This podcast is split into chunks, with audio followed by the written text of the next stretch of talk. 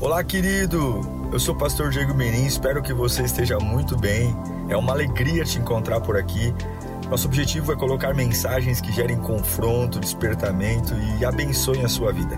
Em instantes você vai ouvir um sermão e eu espero de verdade que Deus fale com você. Se você puder também me siga nas minhas redes sociais, sempre estamos colocando conteúdos que gerem confronto e inspiração. Eu desejo um bom sermão para você e que Deus te abençoe sempre ler com você hoje, 1 Samuel capítulo 17. Eu vou falar sobre uma das histórias mais conhecidas da Bíblia. Talvez a história mais contada nas salas infantis dos kids. É uma história tão conhecida, tão conhecida, que já virou desenho infantil, uh, gibi. As crianças dominam. A minha filha Júlia conhece essa história de trás para frente, frente para trás. E por ser uma história tão popular, tão popular e tão contada, ela tem, na minha concepção, ela tem saído um pouco dos púlpitos. Porque muitas vezes os pastores falam: ah, não vou pregar sobre isso porque todo mundo já conhece, todo mundo já sabe, e parece que é fácil pregar sobre ela. Né? Mas é uma grande bobagem, porque ela é uma história relevante. E a Bíblia se renova a cada manhã. A cada manhã a gente, você pode ler o mesmo texto mil vezes e você vai ver em, na, em mil vezes algo diferente, algo novo. A Bíblia é um livro vivo. Eu quero falar sobre o maior desafio de todos os tempos, que foi o desafio do pequenino Davi versus o gigante Golias, e que Deus fale conosco de uma forma diferente daquilo que você já ouviu ao longo do tempo. Quero ler lá em 1 Samuel capítulo 17, nós vamos ler do versículo 1 ao versículo 8, nós vamos enfrentar os nossos gigantes nesta manhã. O texto diz, 1 Samuel 17, do 1 ao 8. Os filisteus juntaram suas forças para a guerra e reuniram-se em Socó de Judá e acamparam em Éfes Damim, entre Socó e Azeca. Saul e os israelitas reuniram-se e acamparam no vale de Elá, posicionando-se em linha de batalha para enfrentar os filisteus. Os filisteus ocuparam uma colina e os israelitas outra, estando o vale entre eles, duas montanhas e o vale. Um guerreiro chamado Golias, que era de Gate, veio do acampamento filisteu. Tinha dois metros e noventa centímetros de altura. Uau! Ele usava um capacete de bronze e vestia uma couraça de escamas de bronze, que pesava, só a couraça pesava 60 quilos. Nas pernas usava caneleiras de bronze e tinha um dardo de bronze pendurado nas costas. A haste da sua lança era parecida com uma lançadeira de tecelão. E a sua ponta de ferro, a ponta de ferro da lança, pesava sete quilos e duzentas gramas. Quanto que pesa um saco de arroz? Cinco? A ponta da lança era mais um saco de arroz, quase um saco de arroz e meio. Sete quilos e duzentas gramas e seu escudeiro ia à frente dele. Golias parou e gritou às tropas de Israel: Por que vocês estão se posicionando para a batalha? Não sou eu um filisteu? E vocês, os servos de Saul? Escolham um homem para lutar comigo. Vamos orar.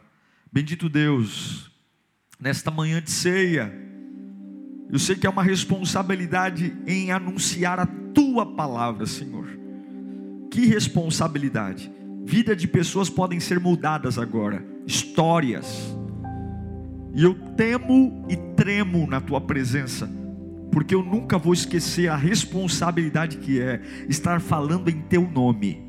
Há pessoas agora acreditando, Deus, que aquilo que eu vou dizer é a tua palavra. Então, Senhor, que eu diminua para que o Senhor cresça. Que eu não coloque ou adicione nada que não seja a tua vontade.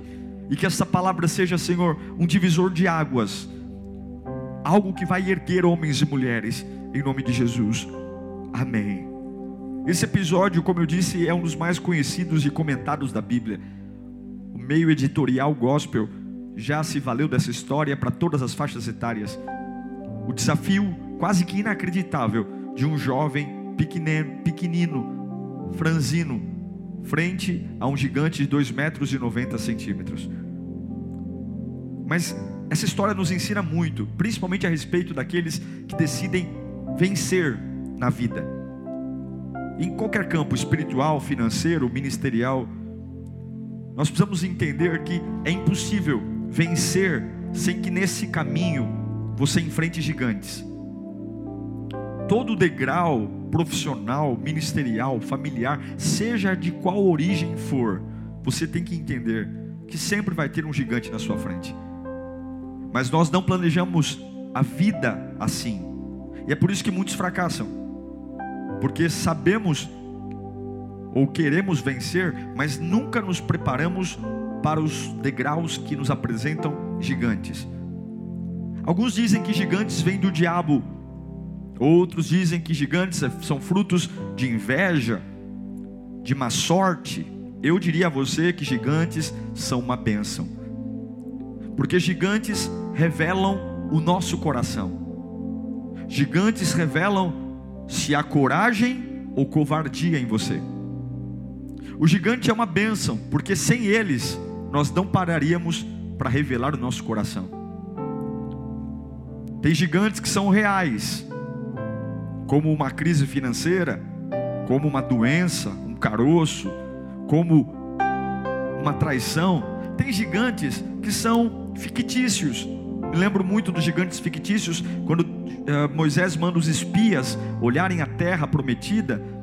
Era a terra que Deus tinha dado, mas na cabeça deles haviam gigantes fictícios, dizendo: Nós não podemos possuir a terra. Eles falavam até: Nossa, aos nossos olhos, os moradores desta terra são como gafanhotos.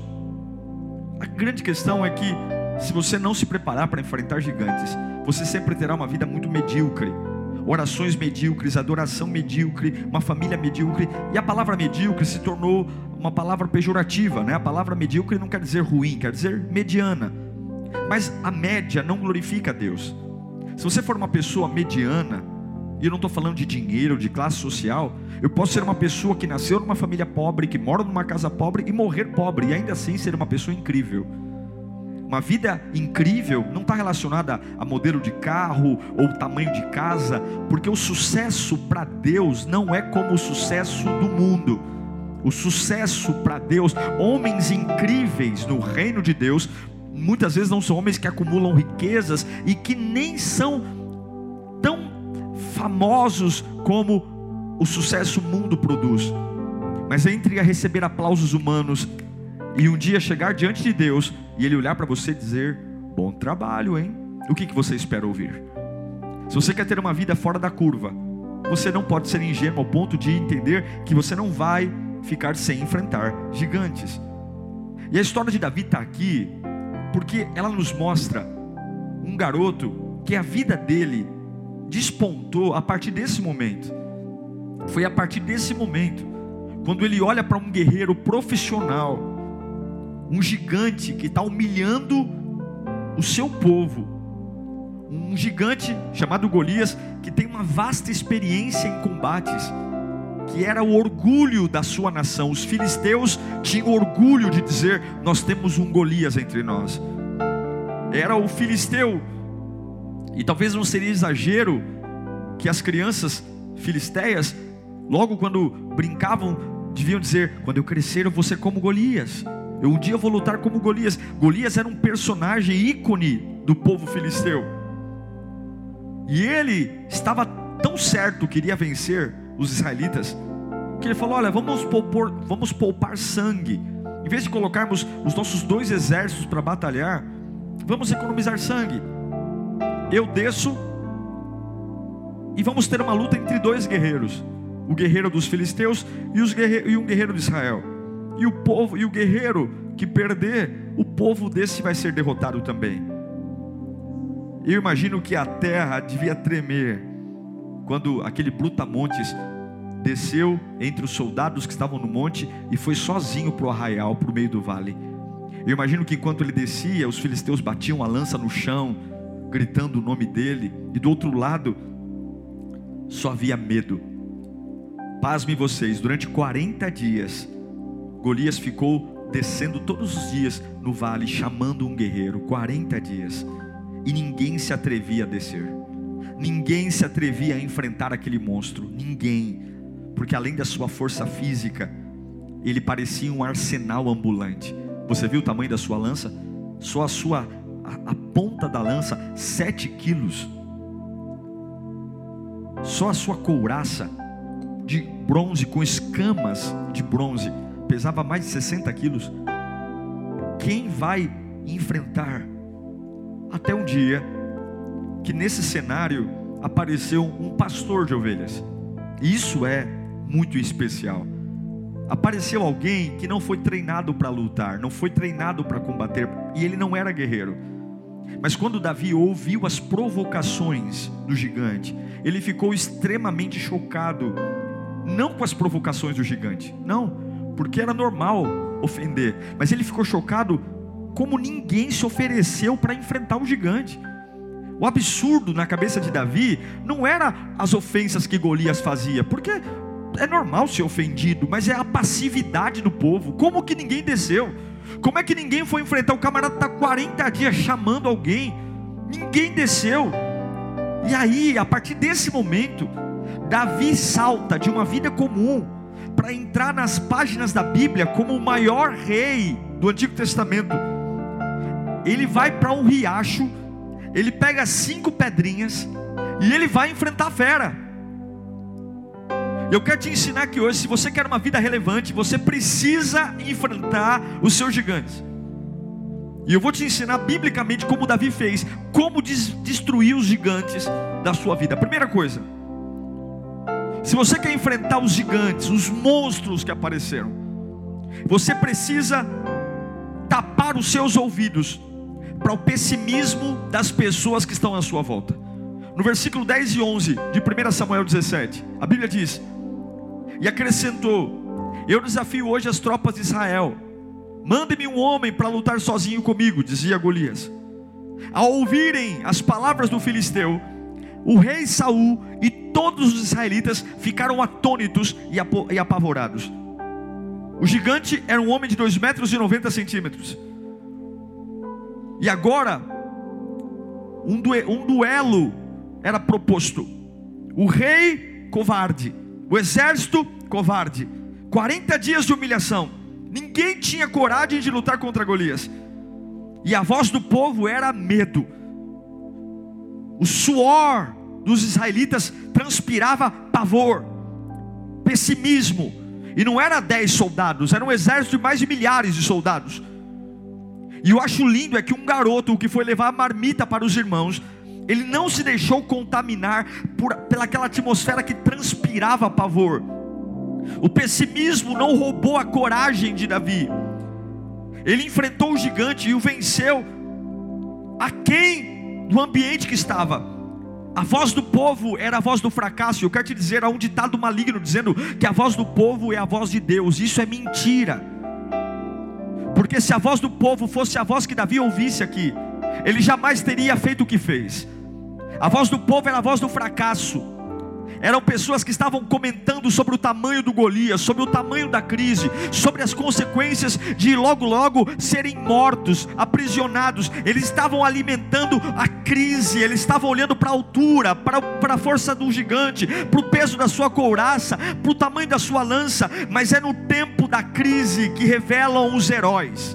É em tempos assim que homens e mulheres, que talvez são menos intelectuais do que a maioria, mas se destoam da crise e do, do, do, do clima que apavora. É no ventre da crise que nascem os vencedores. Vencedores não nascem em escolas, em faculdades, não nascem em, em pódios, mas vencedores são gerados em crise, porque eles não escutam a voz dos pessimistas e nem dos alarmistas, e não dão atenção aos medrosos, porque eles entendem quem são.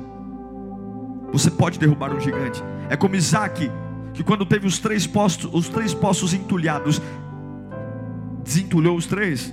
É como Isaac, numa época que ninguém plantava, foi plantar e colheu, não 30, não 60, mas colheu 100 por um. Você só vence gigantes quando você tapa os ouvidos para a voz dos pessimistas. Você só vence os gigantes. Segunda coisa que eu aprendo com Davi, quando você consegue triunfar sobre as críticas, as críticas que estão pertinho de você. Em 1 Samuel 17, 28, o texto diz: Quando Eliabe, irmão de Davi, o irmão mais velho, ouviu Davi falando com os soldados, ficou muito irritado com ele e perguntou: Por que você veio até aqui? Com quem deixou aquelas poucas ovelhas no deserto? Eu sei que você é presunçoso e como seu coração é mau, você veio aqui só para ver a batalha. E disse Davi: O que, que eu fiz agora? Será que não posso nem mesmo conversar? E ele então se virou para o outro e perguntou a mesma coisa. E os homens responderam-lhe como antes. A crítica, quando há gigantes perto de nós, ela machuca, principalmente quando vem de alguém que está acima de nós. Eliabe era o irmão mais velho de Davi. A crítica machuca quando ela vem de alguém que questiona a nossa motivação. A motivação de Davi era não permitir que um gigante afrontasse o seu povo, a sua fé. Mas Eliabe olha para a motivação e diz: Você é mau, o seu coração é mau, você veio aqui só para assistir a batalha. A crítica machuca.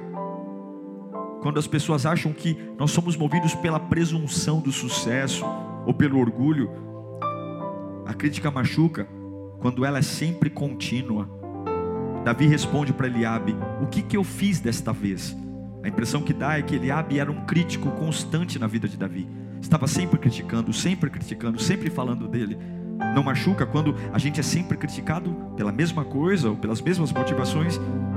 A crítica machuca quando vem de pessoas que nos conhecem há muito tempo, já andaram com a gente, mas ainda assim, como Eliabe criticou Davi, nos criticam. Eliabe era seu irmão, ele era da própria família. Sabe, queridos, e quanto mais perto são as pessoas da gente, quando elas, essas pessoas nos criticam, mais nos machuca. Quanto mais íntima é a relação, mais dolorosa é a crítica. Ouvir críticas de quem não nos conhece é fácil. Agora, ouvir críticas de pessoas que estão ao nosso lado, que caminham com a gente, como deve ter doído no coração de Davi. Porque a crítica machuca,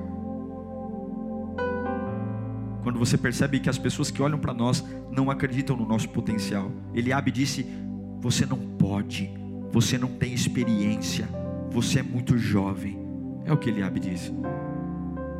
Seu coração é mau, você não pode, você não tem experiência. Mas o texto diz que Davi teve coragem de virar para o lado e continuar perguntando o que queria para os outros soldados que você, se você quiser enfrentar seus gigantes, vira para o lado hoje. Mesmo diante de todas as críticas, vire para o lado. Vire para o lado e continue tocando no assunto que ninguém quer tocar. Mesmo que julguem seu coração, que julguem sua motivação, mesmo que seja críticas de perto, críticas que machucam, críticas que vêm para julgar seu coração, vire para o lado e continue falando, falando aquilo que Deus tem mandado. Não deixe as críticas colocar o medo no seu coração tire, que tirem você de enfrentar seus gigantes. Eu aprendo com Davi que além de tapar os ouvidos para a voz do, do povo, além de enfrentar as críticas, eu vejo em Davi que ele vence os gigantes. Ele consegue vencer o gigante quando ele abre mão das armas dos outros para lutar com a sua autenticidade, com o que ele é. Em 1 Samuel 17:38, o texto diz: Então Saul vestiu Davi com a sua própria túnica e colocou-lhe uma armadura e um capacete de bronze na cabeça. E Davi prendeu a sua espada sobre a túnica e tentou andar, pois não estava acostumado com aquilo. E disse a Saul: Eu não consigo andar com isso, pois não estou acostumado. Assim tirou tudo aquilo de cima dele.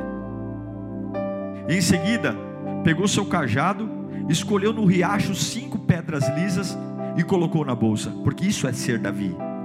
Isto é, no seu alforge de pastor, porque ele era um pastor. E com a sua atiradeira na mão, aproximou-se do filisteu. E em seguida pegou o seu cajado, escolheu no riacho. Põe o, o 40 ali, né? O 40. Isso, é só isso. Saul queria colocar uma armadura em Davi que não era dele. E Davi disse: Eu não posso andar com isso. Tira isso daqui, eu não posso. Eu não posso enfrentar meus gigantes com experiência dos outros, com arma dos outros, eu não posso. Deus não vai usar o que você não é, o que você não tem. As pessoas sempre vão querer colocar as armaduras delas em você para você lutar as suas lutas, e você não pode aceitar. Vão tentar vestir você como elas se vestem, e você não pode. A Bíblia diz que ele vai no riacho, pega cinco pedrinhas, pega sua, seu alforje de pastor, porque era isso que ele era no dia a dia. O seu gigante, o gigante que está aí na sua vida, no caminho da vitória, ele é projetado para a tua força. E em tempos de crise sempre vão tentar fazer você se tornar o que as pessoas são. Mas Deus manda te dizer nesta manhã: seja você mesmo. Eu não estou pregando humanismo, mas se Deus tem o controle de tudo, e se Ele não dá um fardo maior do que eu possa suportar, o gigante que está à sua frente, ele é calculadamente projetado para as suas forças. E talvez usar ferramenta dos outros vai tornar você uma pessoa mais lenta, menos eficaz. Você é uma pessoa singular e você tem dons singulares. Golias está projetado para enfrentar com seus dons não era uma espada que mataria Golias, eram as pedrinhas do riacho, porque era isso que Davi tinha em mãos, era isso que ele sabia usar. Não se assuste com as ameaças do gigante, e não se assuste com aqueles que querem colocar coisas sobre você. Use o que você tem. Use a oração que você tem, use as ferramentas que você tem, use o que a vida colocou nas suas mãos, use. Use para que você não seja humilhado eu aprendo com Davi que você só vence os gigantes quando além de tapar os ouvidos para a voz do povo, quando além de enfrentar as críticas, além de usar a sua autenticidade, o que você tem é quando você realmente quer vencer. Você nunca derrota algo que você não quer vencer. 1 Samuel 17, 48 diz que quando o filisteu começou a vir na direção de Davi. Este, olha o termo que eu vou ler agora. Quando o filisteu começou a vir na direção de Davi, este correu, aleluia, correu depressa na direção da linha de batalha para enfrentá-lo. Davi não foi andando, Davi não foi chorando. Quando Golias foi em direção a Davi, Davi correu em direção a Golias. Ele correu, ele não andou, ele correu para a batalha ele correu, ele estava ansioso para enfrentar Golias, ele estava ansioso para ganhar aquela batalha, ele estava desejoso para que aquilo terminasse logo. Ele correu, ele correu. E por que, que ele pegou cinco pedrinhas? Por que, que ele pegou cinco? Porque talvez ele pensou: olha, eu estou tão decidido, porque se eu falhar na primeira pedra, eu vou pegar na segunda, se eu falhar na segunda, eu vou pegar na terceira, se eu falhar na quarta, eu vou pegar na quinta, mas eu não vou desistir. Ele não pegou uma pedra para jogar uma e sair correndo, mas ele falou: vou levar cinco, porque eu tenho cinco chances de destruir, eu vou correr. Deus não criou você para ser um fracasso, coloca isso na sua cabeça. Deus não criou você para estar escondido, Deus criou você para o triunfo, para a glória dele. Você não pode desistir de lutar, você tem que olhar para o Golias e correr. E se ele corre, se ele anda, é problema dele, mas corra. Eu, eu tento colocar na minha cabeça essa cena: uma multidão num topo de uma colina, os filisteus, na outra colina, ah, os israelitas e no vale, Golias, homem de guerra, homem poderoso, um duelista famoso que orgulhava nações, temido, e do outro lado um pastor de ovelhas, miudinho, pequeno, mas que tinha dentro dele uma convicção: o Deus da minha vida está comigo. Você tem que parar de se medir pelo que os outros consideram vitória, pelo que os outros consideram força, porque aquilo que para muita gente é força, para Deus não é nada, e para aquilo que muitas vezes é força para Deus é o que te faz vencer. Não baseie a sua força pelos músculos que o diabo mostra, ah, eu amo Ezequiel, o rei Ezequias, quando diz em 2 Crônicas, capítulo 32, versículo 8: Com eles está o braço de carne, mas conosco o Senhor nosso Deus para nos ajudar. Não se admire com o músculo, com a ponta das lanças, porque é isso que o diabo quer que você pense. Pegue as suas humildes cinco pedrinhas, mas corra, corra, porque na hora certa Deus te usará, na hora certa Deus fará. Se você quer vencer Golias, os gigantes da sua vida, não se intimide, não se intimide. Não se intimide. Não se contente com nada menos do que a vitória. Você vence os gigantes quando você tapa seus ouvidos para a voz das pessoas, quando você enfrenta a crítica, quando você despreza a armadura dos outros e quer usar o que você é. Você vence o gigante quando você quer vencer. E por fim, você vence o gigante quando você está decidido a vencer e reconhecer que aquela vitória não é sua, mas aquela vitória é do Senhor. E você tem a decisão de devolver a Deus toda a glória por aquela batalha. Eu vou vencer, mas é o Senhor que vai ser glorificado através da minha vida. Eu vou vencer. Eu vou abrir essa empresa e ela vai vencer, mas quando nós estivermos lá no topo, eu não vou me perder, eu vou dar glória ao meu Deus. Eu vou abrir esse negócio, mas Senhor, eu estou te dizendo aqui, ó quando o faturamento chegar, quando os lucros vierem, quando eu começar a abrir regionais no Brasil inteiro, eu te darei a glória, a glória será toda tua. Davi, a vida dele mudou depois desse dia. A família dele foi liberada dos impostos, foi lhe dado o direito de casar com a filha do rei. Ele recebeu triunfo. Ele ficou mais famoso do que o próprio rei Saul. O nome dele foi cantado e virou canções durante todo o Oriente mas ele nunca se privou de dar a glória a Deus por essa vitória. Em 1 Samuel 17, versículo 37, ele vai dizer: Olha, o Senhor me livrou das garras do leão e das garras do urso, e me livrará das mãos desse filisteu. Diante disso, Saul disse a Davi: Vá e que o Senhor esteja com você. Ele lembra que as vitórias que ele teve no passado, antes de enfrentar Golias, já foi o Senhor que tinha dado a ele. No versículo 45 de 1 Samuel 17, ele diz de novo: E Davi disse ao filisteu: Você vem contra mim com espada, com lança, com dardo, mas eu vou contra você. Olha o nome de quem que ele usa: Em nome do Senhor dos exércitos, o Deus dos exércitos de Israel, a quem você desafiou. Olha o versículo 47. Todos que estão aqui saberão, aleluia. Antes de vencer, todos que estão aqui saberão que não é por espada ou por lança que o Senhor concede vitória, pois a batalha é do Senhor, é do Senhor, e Ele entregará todos vocês em nossas mãos. Davi entra numa peleja, sabendo que é Deus que conduz ao triunfo, a vitória vem de Deus, é Deus que fortalece as mãos para a batalha, é Deus que fortalece o coração para a coragem, Ele é o nosso Criador. Davi diz incansavelmente: Ele é o sustentador, Ele é o protetor. Nós vencemos por causa dele, nós ganhamos por causa dele. A sabedoria, a estratégia é o Senhor. Saúl e seu exército fugiu porque olharam para o tamanho do gigante. Davi venceu porque olhou para Deus. Quem olha para o gigante se intimida. É como os espias de Israel mas quando nossos olhos estão em Deus, a gente pode dizer: se o Senhor se agradar de mim, eu posso. Se o Senhor vir a minha motivação real, eu posso. Eu posso. É difícil olhar para um homem de 2 metros e 90 centímetros, que só a armadura dele pesava mais de 60 quilos, a ponta da sua lança mais de 7 quilos, e você acreditar que aquele mercenário acostumado a trucidar homens, cortar cabeças, um sanguinário cruel, pode ser vencido.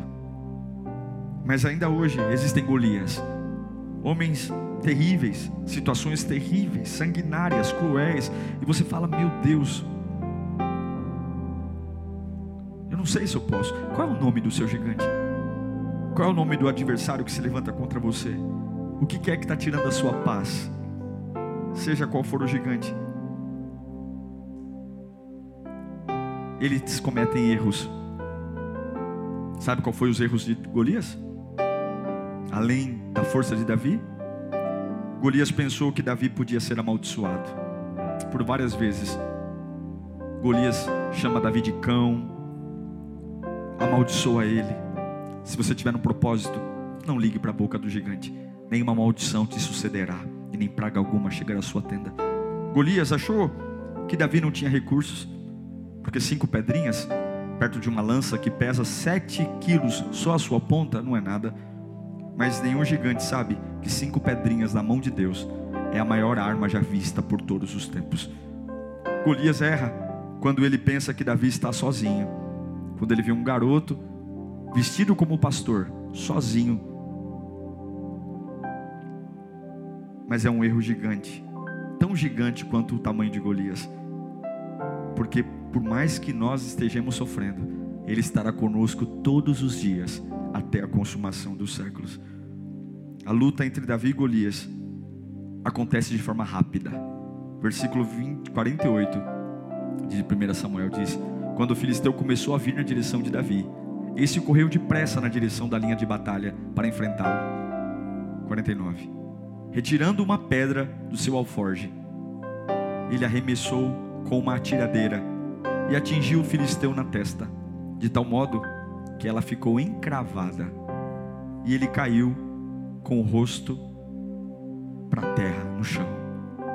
Assim Davi venceu o gigante filisteu com uma tiradeira e uma pedra, sem espada na mão, ele derrubou o filisteu e o matou. Tape seus ouvidos para a voz do povo, enfrente as críticas. Recuse a usar as armaduras dos outros. Recuse, recuse. Tenha sede pela vitória. E já, desde agora, abra a boca para dizer: Senhor, toda a glória será sua por essa vitória. Não há gigante que ficará em pé. Não há gigante.